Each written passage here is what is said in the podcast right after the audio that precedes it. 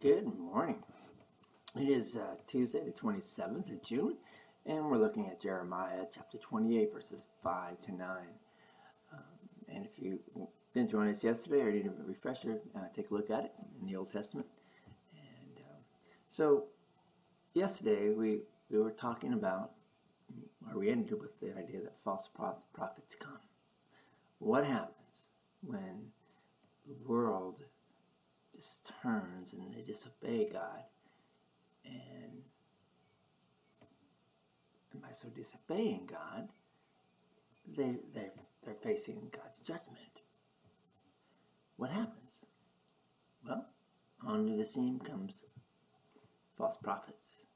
Hananiah, a false prophet, came and prophesied as if he were God's prophet, as if he were telling the truth.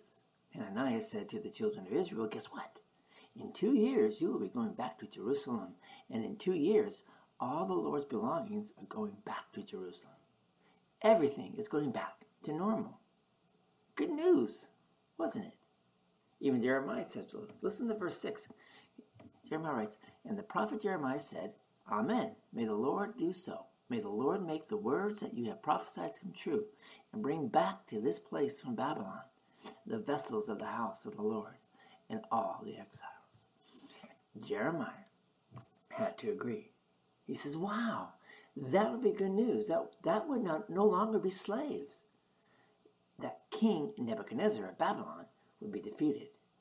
And Zedekiah, the king of Israel, and all of Israel, and all of the belongings of the Lord would be back where they belong, at the temple and at Jerusalem. But this prophecy was not true.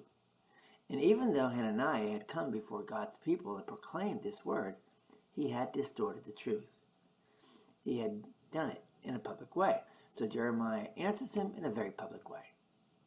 Our text began by saying, verse 5, listen, and then the prophet Jeremiah spoke to Hananiah, the prophet, in the presence of the priests and of all the people who were standing in the house of the Lord.